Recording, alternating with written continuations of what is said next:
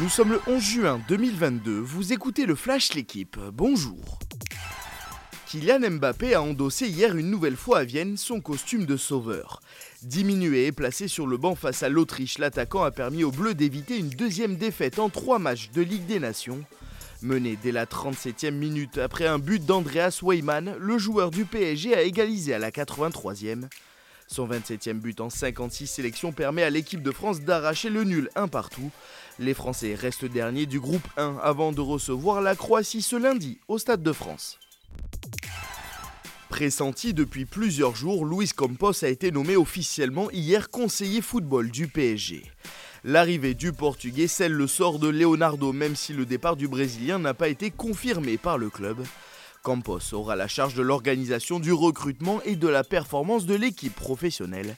Ses premières missions seront de dégraisser l'effectif parisien et de trouver un successeur à Mauricio Pochettino. C'est un barrage de top 14 aux allures de finale. Toulouse reçoit ce soir La Rochelle au stade Ernest Vallon. Les Rochelais rois d'Europe ne se sont plus imposés face aux Toulousains depuis septembre 2019. Champion de France en titre, Toulouse espère enchaîner une septième victoire d'affilée face aux Maritimes. Castres attend lui patiemment le vainqueur en demi-finale. Ce sera le 17 juin à Nice. Valentin Ferron a décroché à Gap la deuxième victoire de sa carrière, sa première en World Tour. Le Poitvin de 24 ans a remporté hier au sprint la sixième étape du Critérium. Membre d'une échappée de six coureurs, Ferron s'est envolé sous la flamme rouge. Il devance Pierre Roland et Warren Barguil. C'est le second succès sur le Dauphiné pour l'équipe Total Energy, la troisième pour les Français.